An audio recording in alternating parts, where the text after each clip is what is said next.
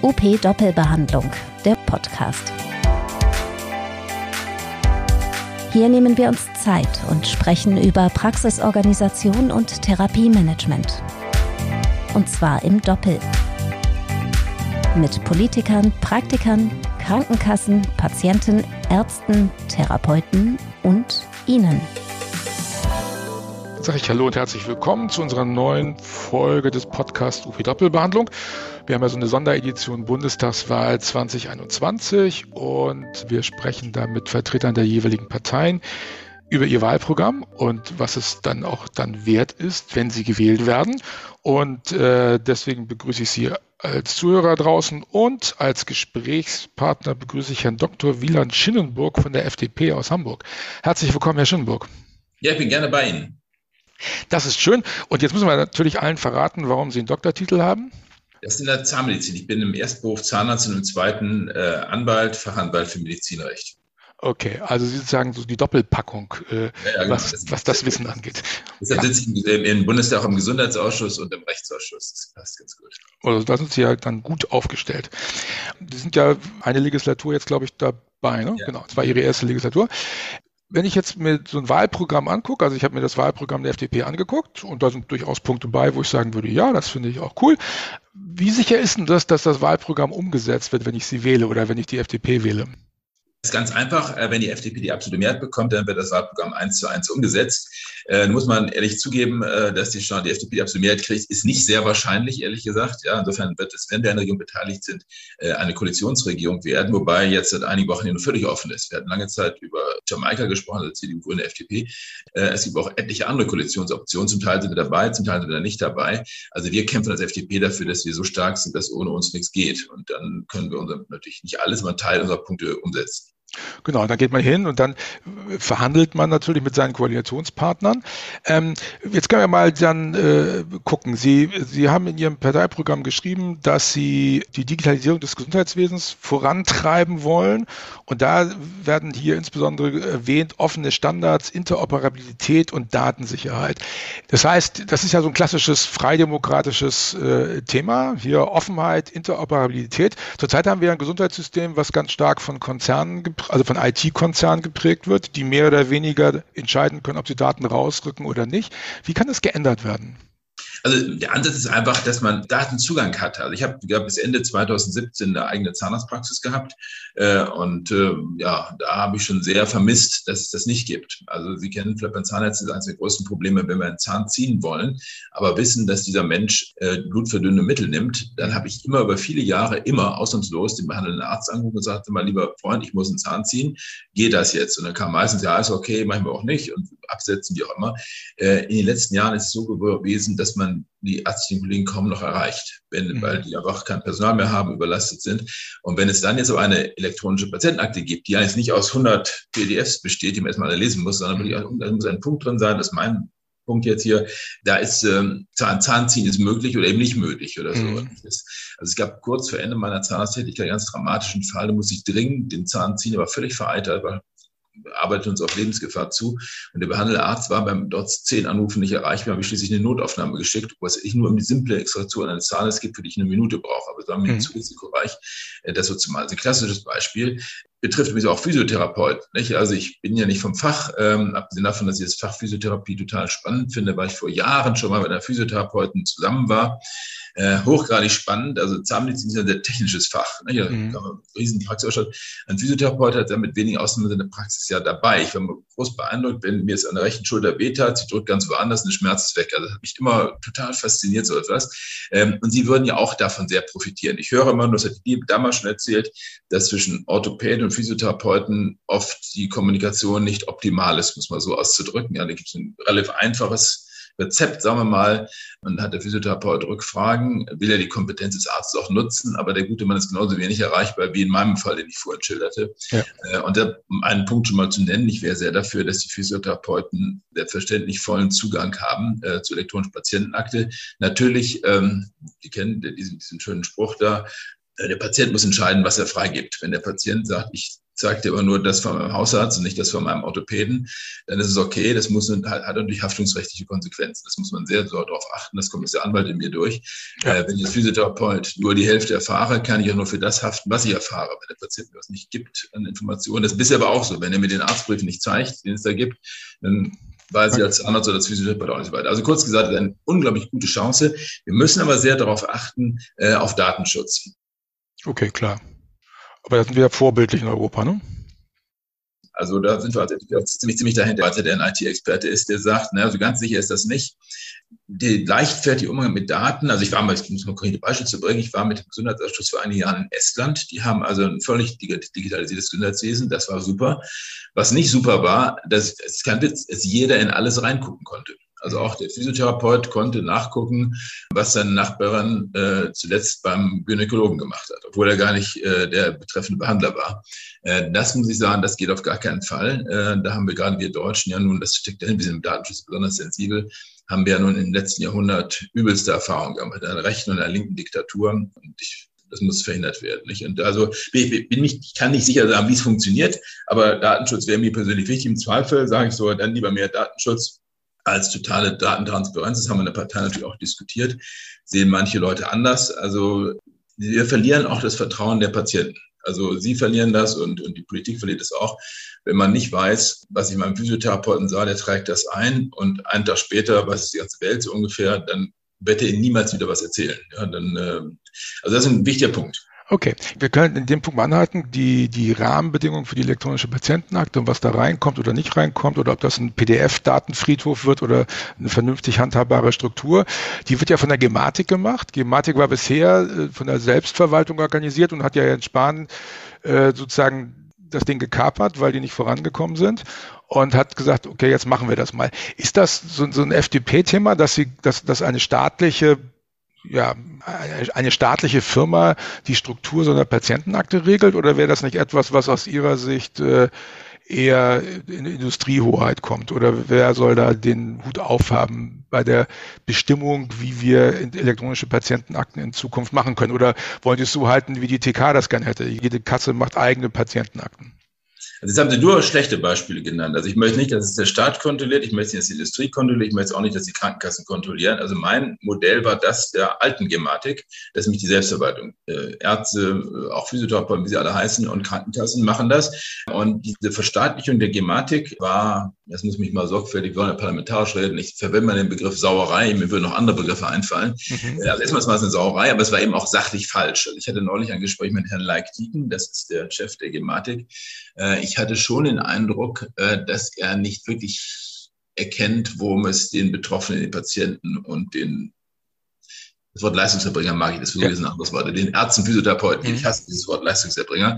Okay. Äh, wenn er die Krankenkasse da sagt, dann sagen wir ja, ihr seid Papierabsonderer. Nicht? Also, da, also das Wort aber Sie wissen, was ich meine. Ja, also ich fand es also als falsch. Also ich möchte gern, dass Selbstverwaltung, äh, Ärzte, äh, Physiotherapeuten, Apotheker, wie sie alle heißen, mhm. auf der einen Seite und Krankenkassen eigentlich alle wesentlichen Entscheidungen treffen äh, im Gesundheitswesen, weil die wissen das besser als ich, die wissen das besser als Herr Spahn, die wissen auch besser als die Industrie. Die Industrie mag vielleicht wissen, was für sie gut ist. Äh, ist auch okay. Ich bin als Liberal und mit Sicherheit nicht wirtschafts- und auch nicht industriefeindlich. Äh, die sollen das machen, was sie können, nämlich Produkte herstellen und entwickeln. Das ist deren Ur, äh, deren Feld, das kann ich nicht, können Sie auch nicht. Aber wir als Betroffene auf beiden Seiten des Physiotherapeutentisches, sagen wir mal, ja, äh, wir wissen am besten, welche Technik wir genau brauchen. Die, die herzustellen ist dann Sache der Industrie ja. und die Krankenkassen sollen auch gerne ihren Kommentar zu abgeben, aber Insellösungen von der TK oder von irgendjemand anders, das ist wieder der oberste Mist, dann lässt man uns lieber gleich. Ne? Okay.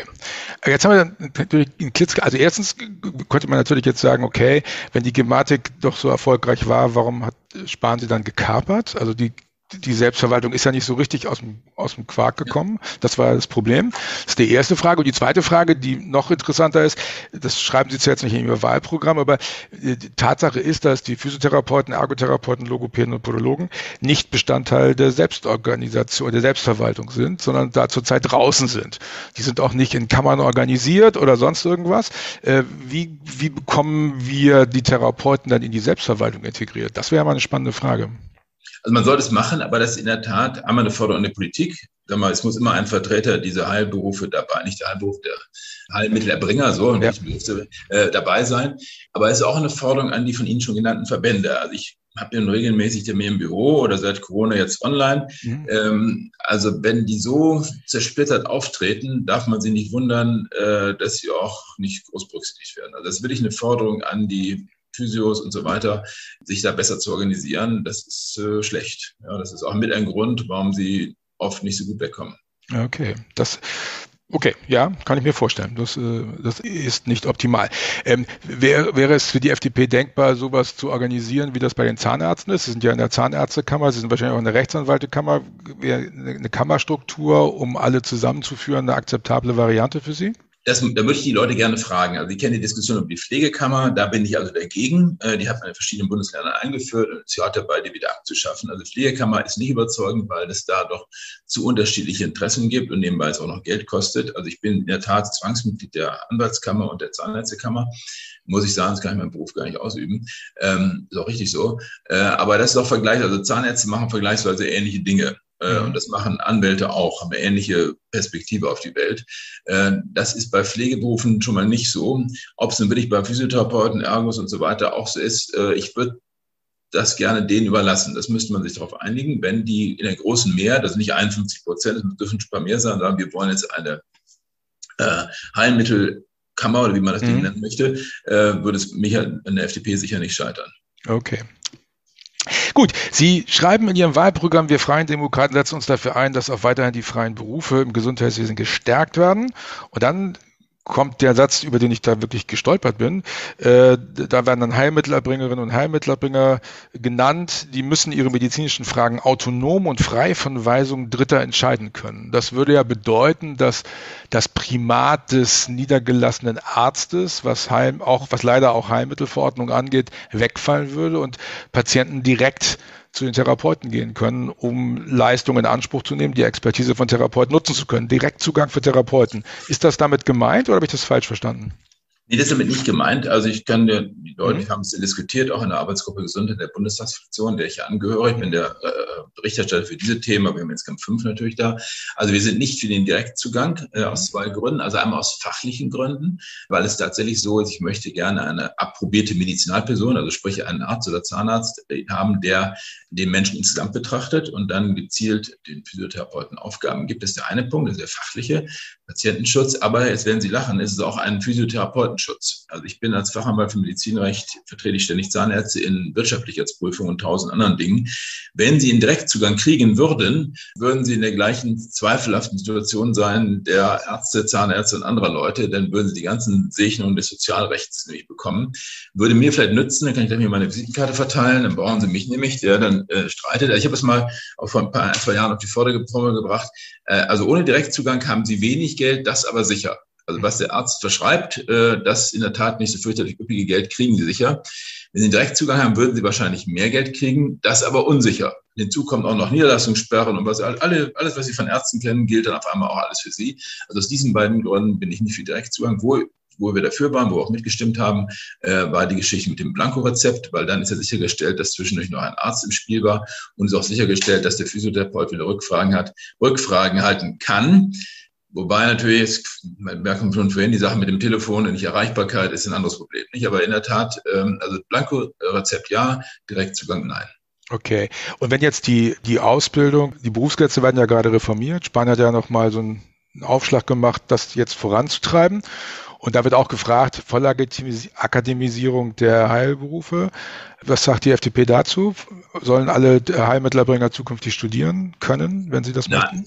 Ja, achso, so wie Sie jetzt fragen, das ja, ja, ja wer, wer, will, kann, ja, das ist, mhm. ist ja ein, liberaler Standardsatz. Wer will, wer das machen will, wenn es nicht, nicht ganz schlimm ist, soll es auch machen dürfen, das mhm. ja. Ich bin auch nicht dafür, dass künftig alle Physiotherapeuten und andere studiert haben müssen, mhm. äh, aus mehreren Gründen. Äh, also einmal glaube ich, dass es äh, nicht unbedingt notwendig ist und zum anderen ist es so, äh, wir haben jetzt ja schon, oder Sie haben jetzt ja schon Nachwuchssorgen und da würden ganz viele Leute wegfallen. Alle, ich glaube, die Hälfte der Physiotherapeuten hat kein Abitur, ich weiß die Zahl nicht so in der Größenordnung.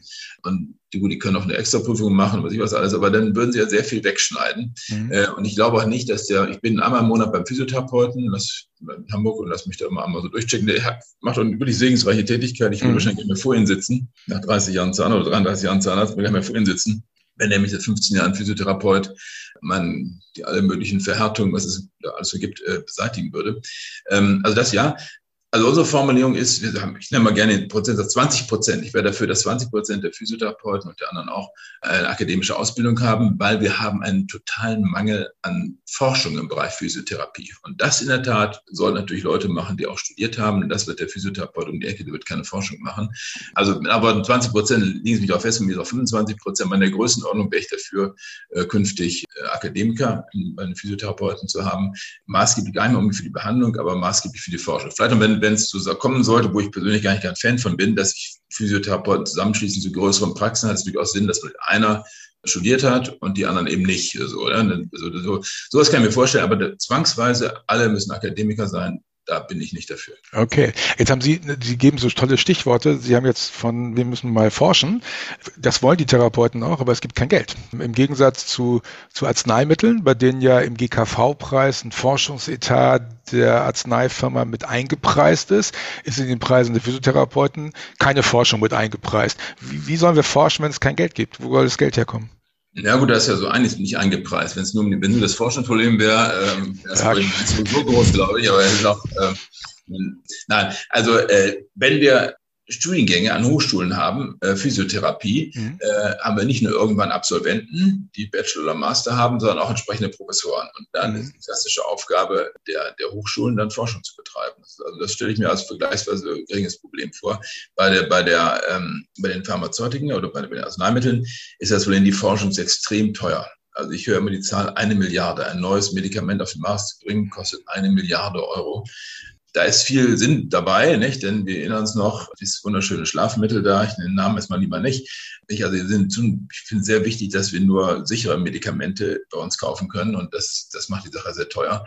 Aber ähm, ich glaube, bei Physiotherapie wäre es billiger. Also weiß ich nicht, aber könnte ich mir vorstellen, dass da nicht das neue Physiotherapie-Behandlungsmethode, äh, ob die auch eine Milliarde kosten würde, wäre ich das, glaube ich, eher nicht, nicht. Aber Geld brauchen wir auch dafür. Und wenn wir an den Hochschulen wären mit diesen 20 Prozent, dann hätten wir auch entsprechende Ressourcen. Okay. Sie schreiben, dass die Auszubildenden bundesweit von der Zahlung von Schulgeld befreit werden sollen. Das heißt, Sie sagen kostenlose Ausbildung. Ja, Schulgeld wollen wir als FDP nicht, gerade deshalb, weil die Leute, die diese also Ausbildung beginnen, sind meistens groß rund 20, äh, die haben einfach nicht viel Geld und dann haben einen Nachwuchsmangel und die noch abzuschrecken durch Schulgeld ist ein Fehler. Wer soll das Schulgeld dann übernehmen? Das wäre mal eine spannende Frage. Darüber gibt es ja heftig Streit zwischen Bund und Land. Das ist der einzige Grund. Also ich glaube, keiner will, dass da Schulgeld gezahlt wird, aber äh, es ist einfach unklar, wer übernimmt das jetzt. Also eigentlich ist eine Sache der Länder. Nicht? Also Ausbildung ist immer Sache der Länder. Also Hochschulkosten zahlen auch die Länder. Nun haben wir Bayern und ich war auch neun Jahre Mitglied der Hamburger Bürgerschaft, also Landtagsabgeordneter. Äh, ich kenne auch die Perspektive. Und ähm, also es gibt eine gewisse Tendenz, der Bund macht Gesetze und die Kosten tragen die Länder. Und umgekehrt, die Landesparlamente machen Gesetze und die Kosten tragen die Kommunen. Ja, das ist also schlecht. Es muss also so sein, der was beschließt, der muss auch zahlen.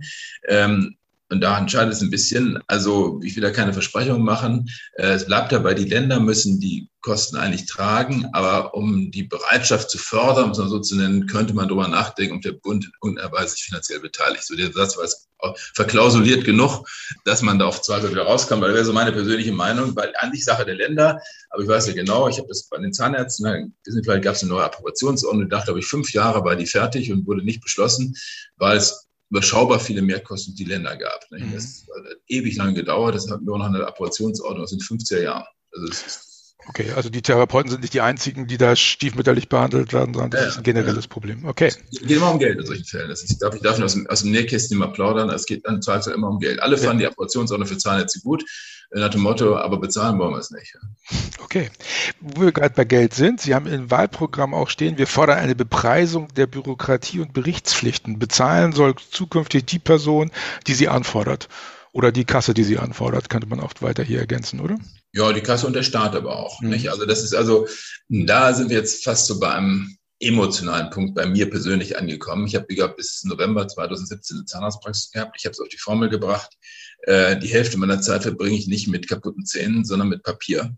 Und ich gehe davon aus, dass es bei Physiotherapeuten auch nicht viel anders ist. Und vielleicht ist es nicht die Hälfte, nur ein Drittel. Das ist, und das bin nicht nur bei denen, fragen Sie jeden Handwerker. Mhm. In, in, ganz vielen Berufen so. Und darum ist der Kampf gegen die Bürokratie, also bei meinem persönlichen Flyer, den ich jetzt gerade so ein Wahlkampfschleier, da ist Bürokratie ganz oben. Ja? Mhm. Mit dem Motto, das Motto ist, die Leute sollen das machen, was sie mal gelernt haben und was, was sie eigentlich machen wollten und nicht Bürokratie. Ähm, und da diese Formel werden Sie wahrscheinlich fast, fast jedem Politiker hören, aber die Idee mit der Bepreisung hören Sie ehrlich gesagt nur bei uns. Ähm, also von mir aus kann man ja gerne neue, jeder Zahnarzt und jeder Physiotherapeut ist auch bereit, noch Papier auszufüllen, wenn er dafür entsprechend Geld kriegt. Ja, wenn, wenn, wenn Sie also noch für Ausfüllen von Formular mal 10 Euro kriegen, dann setzt sich jeder Physio, alles klar, die 10 Euro verdiene ich mir jetzt mal. Mhm. Und zum anderen ist es eine Abschreckung natürlich. Ich gebe Ihnen zu, dass ein kleines Problem dabei ist, es ist gar nicht so einfach herauszufinden, ähm, wie viel ein neues Formular wie viel der Physiotherapeut oder der Zahnarzt dafür kriegen muss. Aber das ist für mich ein, ist nicht meine Idee gewesen, zugegebenermaßen, aber ich finde sie super gut, zu sagen, macht, was ihr wollt, ihr müsst die Kosten tragen. Ihr könnt eben nicht einfach immer neue Dinge regulieren und dann die, die Aufwand tragen andere. Ganz nebenbei führt das zu einer äh, Zusammenballung. Ich kenne es von Zahnärzten, die Zusammenballung immer größeren Praxen. Wenn mich zehn Zahnärzte sich zusammenschließen, die legen sich dann einen Bürokratiebeauftragten zu, der macht das dann alles.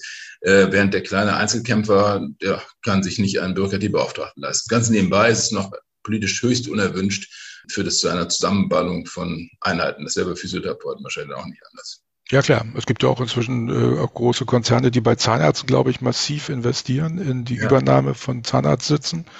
Das dürfte das insgesamt Medizinsystem sein.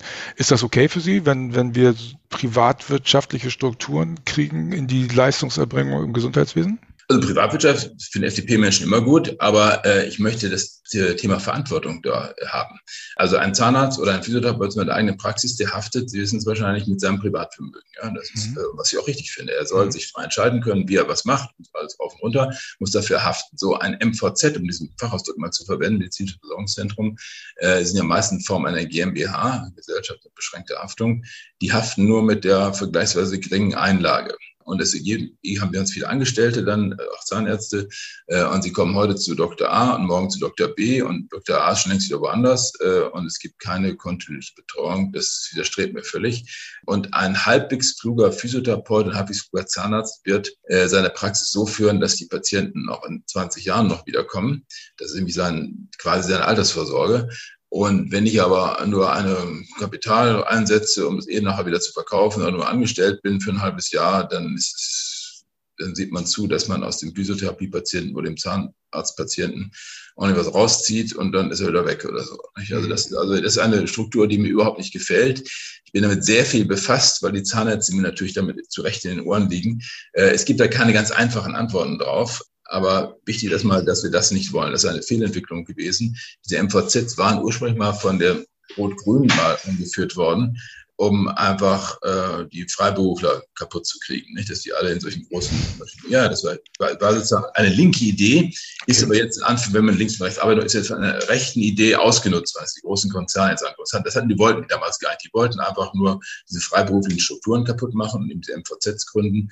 Und das Ergebnis ist, dass nicht die Linken gewonnen haben, sondern die, jetzt verwende ich diesen Begriff mal, die Kapitalisten. Das werden Sie, wird Sie wundern, auch in der FDP finde in diesem Fall, ich bin nicht gegen Kapital, ganz im Gegenteil.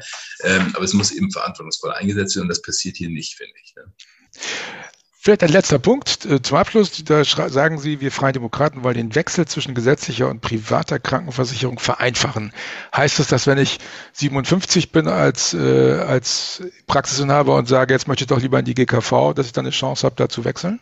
Ja, also es, die FDP, also unser Muster, der wichtigste Punkt ist Wettbewerb. Wir wollen immer Wettbewerb. Ich bin selber privat versichert. Äh, als ich Ende 20 eintrat, hatten wir einen super Wettbewerb. Da konnten Sie unter vielen sehr guten Angeboten was aussuchen. Äh, jetzt, im Moment besteht in meinem jetzigen Alter nach über 30 Beitragsjahren keinerlei Wettbewerb mehr bei der PKV. Ich bin in meiner PKV hoffnungslos ausgeliefert. Mhm. Und das ist genau das Gegenteil dessen, was die FDP will. Mhm. Äh, darum heißt man, ja, die FDP will durch die PKV. Nein, wir wollen die PKV nicht nur halten, sondern sogar ausbauen, aber sozial verantwortlich. Was da passiert, ist nicht sozial verantwortlich. Und dann sagen wir zwei Dinge. Erstens Portabilität. Das heißt, die Altersrückstellung, wir haben 230 Milliarden, ist kein Witz so viel, Altersrückstellung bei der PKV die müssen portabel sein. So, was habe ich das Wort geschafft. Portabel sein. Ähm, Und das ist bisher nicht. Und wir wechseln die GKV in beiden Richtungen. Es muss auch umgekehrt auch von der GKV in die PKV gewechselt werden können. Äh, dann haben wir einen Wettbewerb zwischen beiden. Das, die PKV hat mehr Vorteile, aber auch die GKV hat Vorteile. Und äh, in einem guten Wettbewerbssystem kann man am Ende von beiden das Beste nehmen. Okay, ein letzter Satz. Warum soll ich unbedingt FDP wählen? Als Heilmittelerbringer? Ja, also wenn Sie äh, auch künftig in einem Land leben wollen, wo Menschen vertraut wird, wo sie nicht gegängelt und abkassiert werden, sondern wo wir optimistisch in die Zukunft gehen und wo wir den Menschen vertrauen und jeder Physiotherapeut und ganz viele andere Berufe äh, sich frei entfalten können und ihre Fähigkeiten einsetzen können, nachdem sie geprüft wurden, da macht man das ja, äh, dann soll der Staat ihn nicht reinregieren und äh, jeder soll das zeigen, was er kann. Die Überschrift der FDP heißt mal Deutschland entfesseln. Da stehe ich dahinter. Herr Schinberg, vielen Dank für dieses Gespräch. Ich drücke Ihnen die Daumen, dass bei der Wahl das dabei rauskommt, was Sie für richtig halten und dass jeder wählen geht. Ich zähle dann die Stimmen als Wahlhelfer hier ah. in Kiel und dann gucken wir mal, was dabei rauskommt. Vielen Dank. Also, vielen Dank für das Interview. Das war UP Doppelbehandlung, der Podcast rund um Therapie und Praxis. Zu hören auf op-aktuell.de sowie überall dort, wo es Podcasts gibt.